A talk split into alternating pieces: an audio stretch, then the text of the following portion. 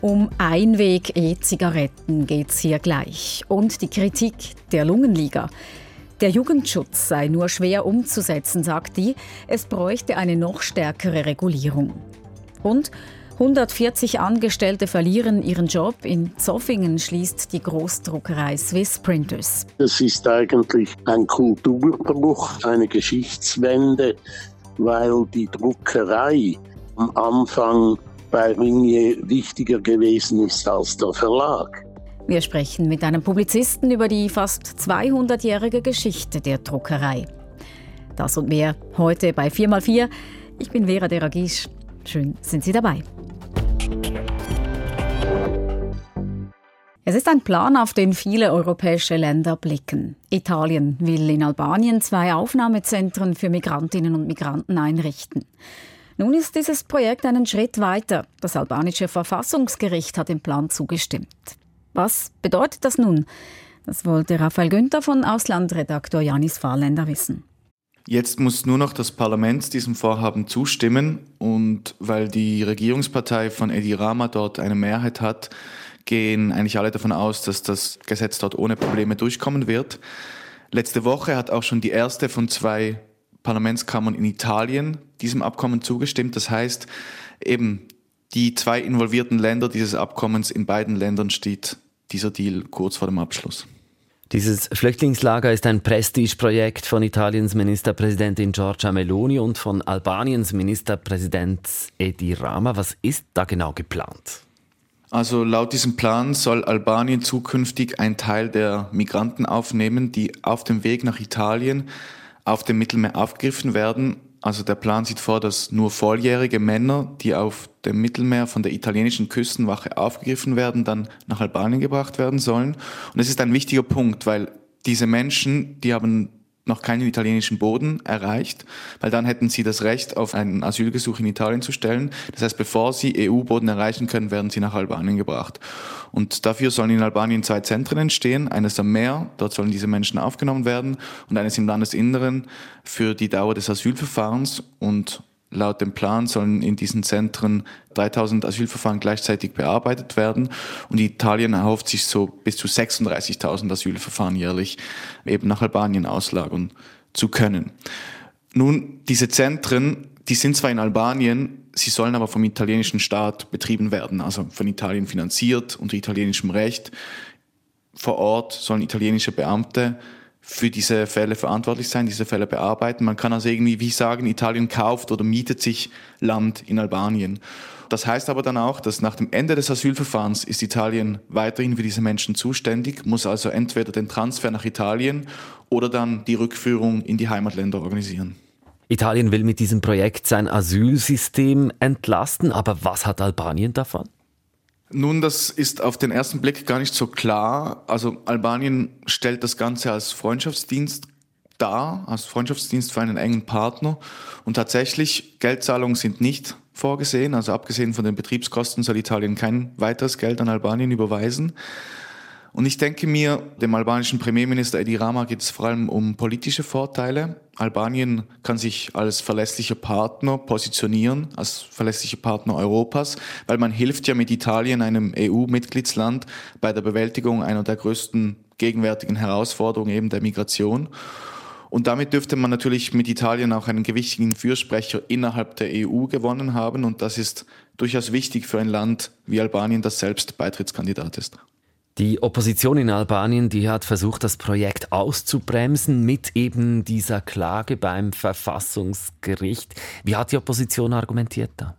Nun, der Opposition ging es da um zwei Punkte. Einerseits um die Frage, ob dieses Abkommen gegen das Recht auf Asyl verstößt. Also wenn eben diese Menschen gegen ihren Willen nach Albanien gebracht werden, obwohl sie eigentlich einen Asylgesuch in Italien oder in einem anderen Land stellen wollten, ob das nicht gegen ihr Recht auf Asyl verstößt. Der zweite gestrittige Punkt ging eben um die Organisation dieser Lager, das was ich vorhin erwähnt habe, also um die Frage, ob Italien in Albanien diese Zentren so betreiben darf, als wären diese Zentren auf dem eigenen Territorium, also in Italien. Die Opposition wirft der Regierung vor, damit die Souveränität des Landes, also von Albanien, zu verletzen. Nun hat sich das Gericht in beiden Punkten gegen die Opposition entschieden gestern. Allerdings fiel dieser Entscheid knapp aus mit einem Verhältnis von vier zu fünf Stimmen. Und ganz allgemein kann man sagen, dass die Kritik am Vorhaben in Albanien relativ überschaubar ist. Also es gibt Kritik, vor allem von Menschenrechtsorganisationen, aber bei den Menschen vor Ort, die betroffen sind, also bei einem Besuch in diesen beiden Dörfern, wo diese Zentren geplant sind, da haben mir gegenüber nur wenige Menschen ihren Unmut geäußert. Ja, es gibt Sorgen, sie haben Fragen, aber grundsätzlich stehen sie der Ankunft dieser Migranten positiv gegenüber. Jetzt ist das geplante Flüchtlingslager in Albanien einen Schritt weiter, nachdem eben das äh, Verfassungsgericht grünes Licht gegeben hat. Ab wann werden denn die ersten Migranten in Albanien ankommen? Das ist im Moment offen, also das kann man nicht ganz genau sagen. Ursprünglich war der Plan, dass schon in diesem Frühling, also in ein, zwei Monaten, die ersten Menschen nach Albanien kommen sollen.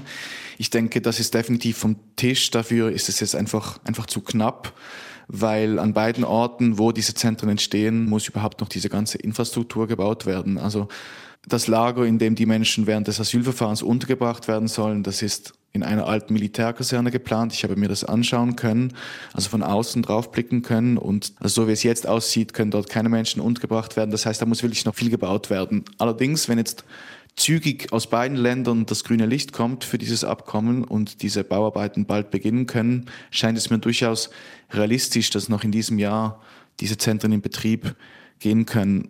Allerdings sind in meinen Augen doch noch einige Fragen offen, praktische Fragen. Also eben Italien will in diesen Zentren jährlich bis zu 36.000 Asylverfahren durchführen. Diese Zentren sollen eine Kapazität von 3000 Menschen haben. Das heißt, jedes Gesuch müsste innerhalb von einem Monat eigentlich bearbeitet werden und das scheint mir sehr unrealistisch. Und darauf folgt eine zweite Frage, die für mich ungeklärt ist. Was passiert dann mit jenen Menschen, deren Asylverfahren abgelehnt wurde, die sich aber weigern, in ihr Heimatland zurückzukehren, freiwillig? Werden die dann in Albanien inhaftiert, bis die Rückführung gelingt? Das wäre möglich, allerdings rechtlich gesehen nur für eine gewisse Zeit. Was passiert dann mit diesen Menschen? Werden die einfach laufen gelassen, ein bisschen salopp gesagt? Weil dann würden die sich wohl auf den Weg machen Richtung über die Balkanroute nach Westeuropa und dann so oder so trotzdem in der EU landen. Also da scheint mir doch noch einiges offen. Auslandredaktor Janis Fahrländer. Großbritannien will Einweg-E-Zigaretten verbieten. Die Regierung will so Kinder und Jugendliche schützen, die immer mehr dieser sogenannten Vapes konsumieren. In der Schweiz gelten E-Zigaretten noch als Lebensmittel. Das heißt, sie dürfen grundsätzlich an Minderjährige verkauft werden. Doch das ändert sich dieses Jahr. Über die Situation in der Schweiz hat Silvan Zemp mit Claudia Künzli gesprochen. Sie leitet bei der Lungenliga den Bereich Prävention. Einweg-E-Zigaretten sind bei Jugendlichen sehr bekannt. Wir haben Studienergebnisse von einer internationalen Studie aus dem Jahr 2022 vorliegen. Rund 92 Prozent der 15-Jährigen kennen E-Zigaretten. Äh, ungefähr 25 Prozent haben diese in den letzten 30 Tagen konsumiert. Viele dieser E-Zigaretten sind Einweg-E-Zigaretten, weil diese Produkte kostengünstig sind und leicht erhältlich. Also wir haben hier eine ähnliche Situation wie in Großbritannien. In der Schweiz ist in dieser Sache allerdings etwas am Tun. E-Zigaretten fallen in der Schweiz künftig unter das Tabakproduktegesetz und nicht mehr unter das Lebensmittelgesetz. Bringt das aus Ihrer Sicht was für die Prävention? Ein Abgabeverbot an unter 18-Jährigen äh, bringt sicher etwas. Das Tabakproduktegesetz muss allerdings noch wesentlich strikter ausgestaltet werden, was die Werbung anbelangt. Ein weiteres äh, Steuerungsinstrument sind auch hohe Preise beziehungsweise hohe Steuern, weil Jugendliche sehr preissensibel sind. Da sind wir äh, noch äh, ziemlich im Rückstand gegenüber anderen Staaten. Also E-Zigaretten würden ja künftig Zigaretten gleichgestellt, aber wenn ich Sie richtig verstehe, dann reicht das also nicht. Es braucht striktere Regulierungen. Es braucht grundsätzlich für alle Tabak- und Nikotinprodukte strikte Regulierung.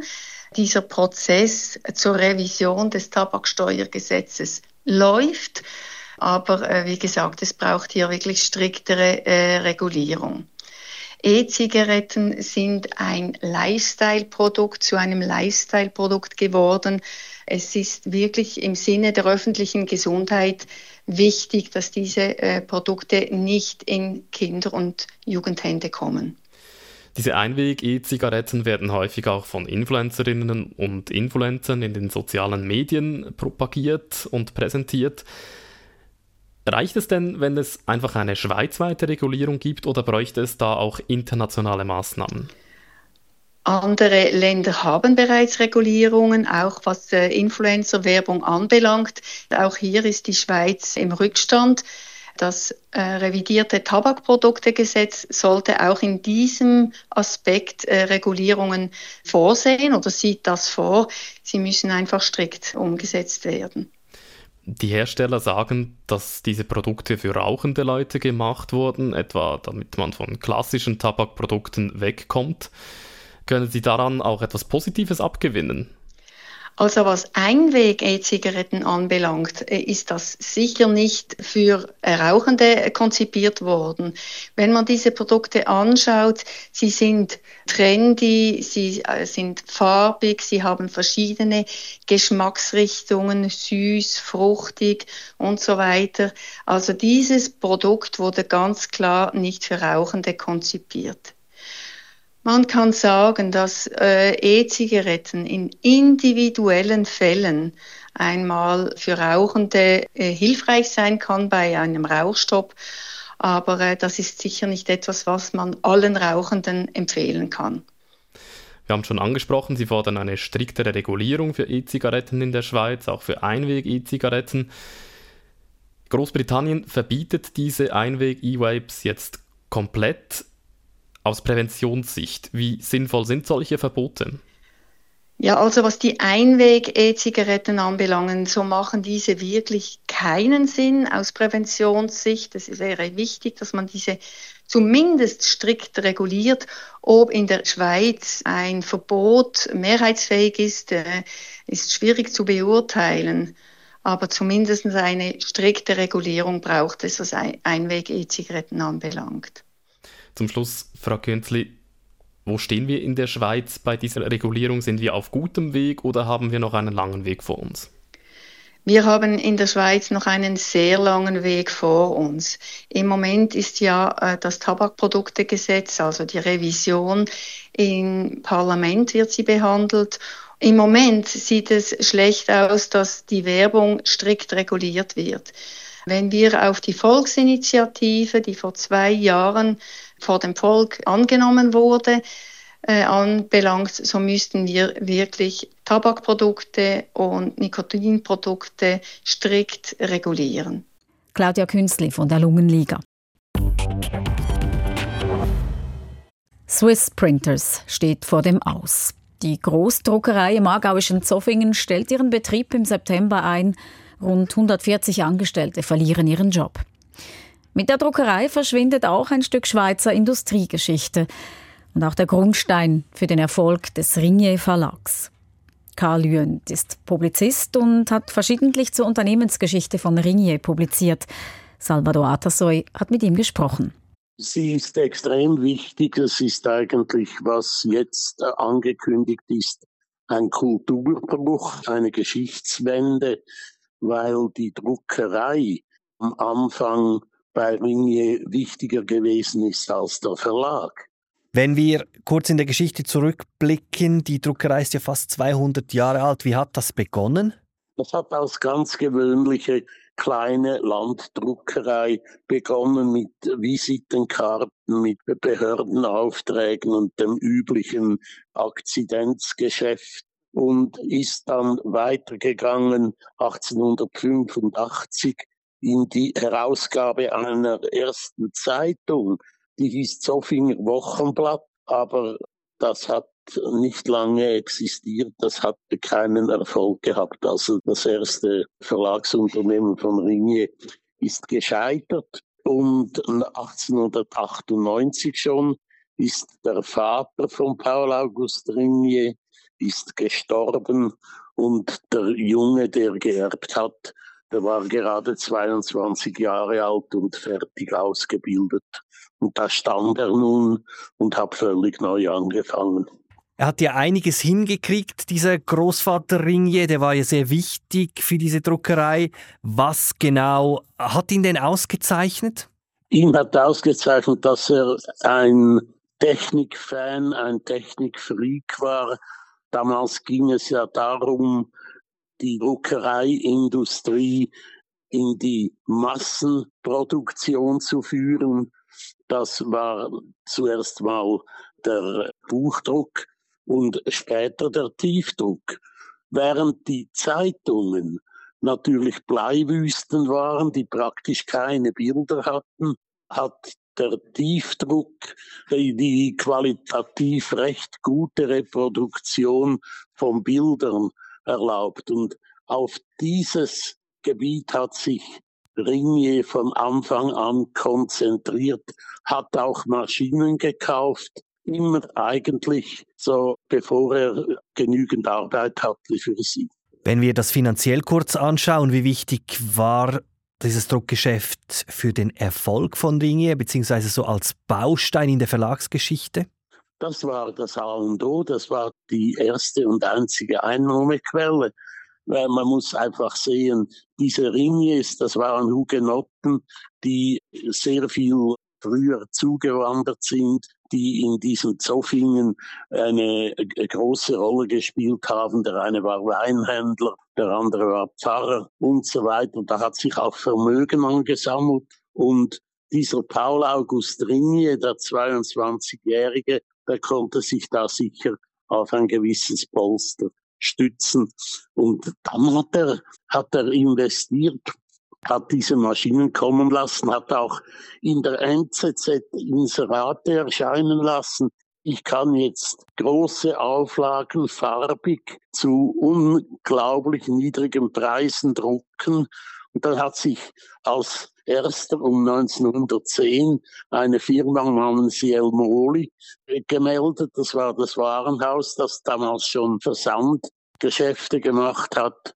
Und das war in der Folge der erste große Erfolg. Die haben dann ihre zweimal jährlich erscheinenden dicken Kataloge, die ja wie Bibeln in den Haushalten lagen, gedruckt. Und das war eigentlich zusammen mit den Telefonbüchern, muss man sagen, der Rückhalt für die schnell wachsende Druckerei Ringier, die dann aus dem Gewerbe ein Industriebetrieb geworden ist. Wenn man Ihnen so zuhört, dann hat man das Gefühl, hier verschwindet ein wichtiges Stück Schweizer Pressegeschichte, dass das so sang- und klanglos verschwindet. An was denken Sie, an was liegt das? Ja, also das liegt daran, dass sich das Geschäft des Druckens und das Geschäft des Verlegens in all diesen Jahrzehnten grundsätzlich auseinandergelebt hat. Auch wenn man die Geschichte der Tageszeitung mit den Ringier ja nichts zu tun hatte bis 1959, als er den Blick auf den Markt brachte.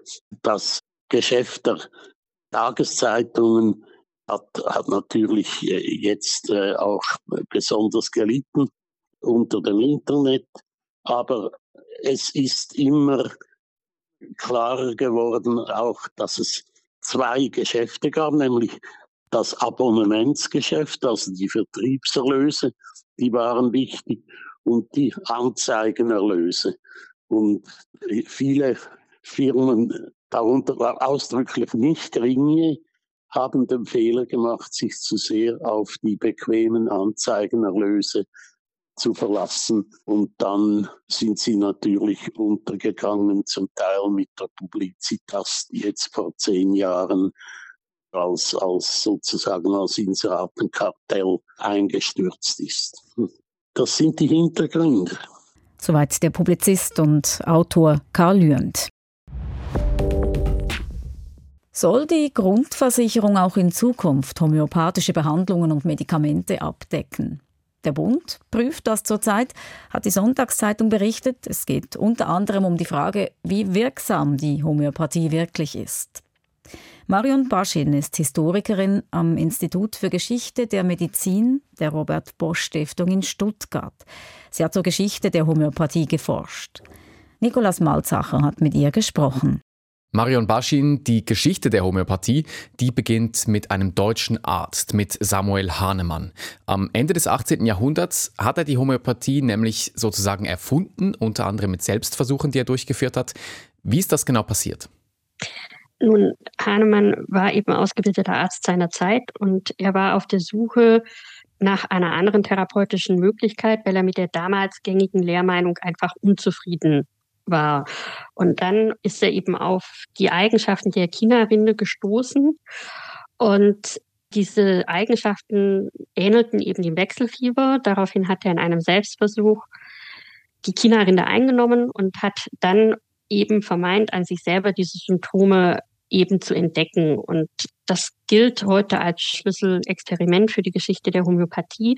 Allerdings hat Hahnemann dann später durch weitere therapeutische Überlegungen und eben auch weitere Erfahrungen in seiner Praxis dieses Gedankengebäude weiter eben ausgebaut. Also es geht im Kern darum, er nimmt diese Rinde ein, die löst bei ihm Symptome aus und dann ist da die Idee, dass man dann diese Rinde verwenden könnte, um solche Symptome zu behandeln, wenn jemand damit krank ist, oder dieses Ähnlichkeitsprinzip. Richtig die Ideen eines Ähnlichkeitsprinzips oder eben mit einer ähnlichen Substanzerkrankung zu heilen, diese Vorstellung gibt es schon seit der Antike. Hahnemann hat das aber dann eben noch ein Stück weit weiter therapeutisch ausgebaut, vor allem entgegen diesem herkömmlichen Prinzip, dass man eben Erkrankungen mit einem gegenteilig wirkenden Stoff bekämpfen könnte. Und dann hat er dann eben systematisch sozusagen versucht herauszufinden, welche Wirkung Arzneimittel haben und sich dann eben gemäß dem Ähnlichkeitsprinzip der Idee zugewandt, dass diese Stoffe dann bei Betroffenen, die unter diesen ähnlichen Symptomen leiden, zur Heilung eingesetzt werden könnten. Und es ist ja auch noch bemerkenswert, mit welchen Mitteln Hahnemann dann arbeitet. Da hat es zum Beispiel Sachen drin wie Tollkirsche, dann auch Körperteile von Pottwalen, Stinktieren oder Taranteln. Das geht alles zurück auf Hahnemann. Teils, teils. Also zum einen gibt es generell in der Pharmazie diese drei Reiche, das Tier-, Pflanzen- und mineralische Reich, aus dem eben sozusagen Wirkstoffe entnommen werden können. So Dinge wie Belladonna, also Tollkirsche oder eben auch Chinin sind auch gängige Wirkstoffe der damaligen konventionellen Medizin. Und Hahnemanns Anliegen ist es dann vor allem herauszufinden, wie klein eine Dosis sein kann, damit sie eben auch noch wirkt. Und ja, auch aus dem tierischen Bereich werden natürlich Elemente eingesetzt, zum Beispiel spanische Fliegen, Canthariden, die auch in der Schulmedizin verbreitet waren. Manche der anderen Stoffe sind dann aber auch von Nachfolgern Hahnemanns erst eingeführt worden, also beispielsweise Apis oder Schlangengifte. Das wurde später erst getestet. Sie haben jetzt angesprochen, dass Hahnemann versucht hat herauszufinden, wie kleinteilig die Dosierung sein kann, dass sie trotzdem noch wirkt. Das ist genau der Grund, warum heutzutage in der Homöopathie oftmals die Wirkstoffe sehr stark verdünnt sind, oder? Ja, richtig. Also man muss dazu eben auch wissen, die gängige Medizin von Hahnemanns Zeit hat sehr oft mit sehr hochwirkenden Dosen gearbeitet und sehr gerne auch mit Arzneimittelgemischen. Das heißt, die Idee von Hahnemann, mit nur einem einzelnen Wirkstoff zu arbeiten und vielleicht herauszufinden, ob man diese Dosis auch reduzieren könne, ist ja grundsätzlich jetzt mal gar nicht so abwegig. Und es gibt äh, die historische Überlieferung von Hahnemanns Krankenjournalen und da kann man eben nachverfolgen, wie er sozusagen auch durch äh, weitere Prüfungen und durch eigene Behandlungen eben sich immer kleineren Dosen genähert hat. Also am Anfang sind es Verschreibungen im Kranbereich, also durchaus im Bereich, wo man Wirkstoffe nachweisen kann. Und dann hat sich schrittweise eben sozusagen dieses Potenzierungsverfahren entwickelt. Und Hahnemann hat schrittweise eben immer niedrigere Dosierungen auch angewandt, in der Erwartung, wann ist denn vielleicht zu wenig zu wenig. Gleichzeitig hat er aber auch an sich selber bei Prüfern oder eben auch von den Patienten immer wieder zurückgemeldet bekommen, ähm, hier wirkt noch etwas, hier äh, stelle ich noch Veränderungen wahr. Und so hat also sozusagen auch das, was heute die Homöopathie sich so umstritten macht, diese Ultra-Hochpotenzen, sich wirklich im Laufe von über 40 Jahren erst entwickelt. Jetzt zum Schluss, Marion Baschin, wenn Sie die Homöopathie von Hahnemann mit der Homöopathie von heute vergleichen, was fallen Ihnen da für Unterschiede auf? Was hat sich da verändert? Prinzipiell ist die Homöopathie natürlich bis heute ein Ansatz, der sich eben auf Hahnemann als Begründer beruft. Aber bereits zu Hahnemanns Zeiten gibt es eben hier verschiedene Aufspaltungen, Gruppierungen. Die eine gehen eben davon aus, sie machen es genau wie Hahnemann nach. Die anderen sind da schon etwas skeptischer, insbesondere was beispielsweise auch das Spätwerk von Hahnemann angeht oder eben auch die Verwendung dieser Ultrahochpotenzen. Insofern beruft sich die Homöopathie heute tatsächlich natürlich nach wie vor auf Hahnemann, aber es gibt sehr viele unterschiedliche Ausrichtungen und Schulen, wenn man das so sagen kann. Marion Baschin, die Historikerin, hat zur Geschichte der Homöopathie geforscht. Das war's für heute. Das war 4x4. Ausgewählte Gespräche aus dem SRF 4 News Morgenprogramm am Dienstag. Mein Name Vera Deragisch.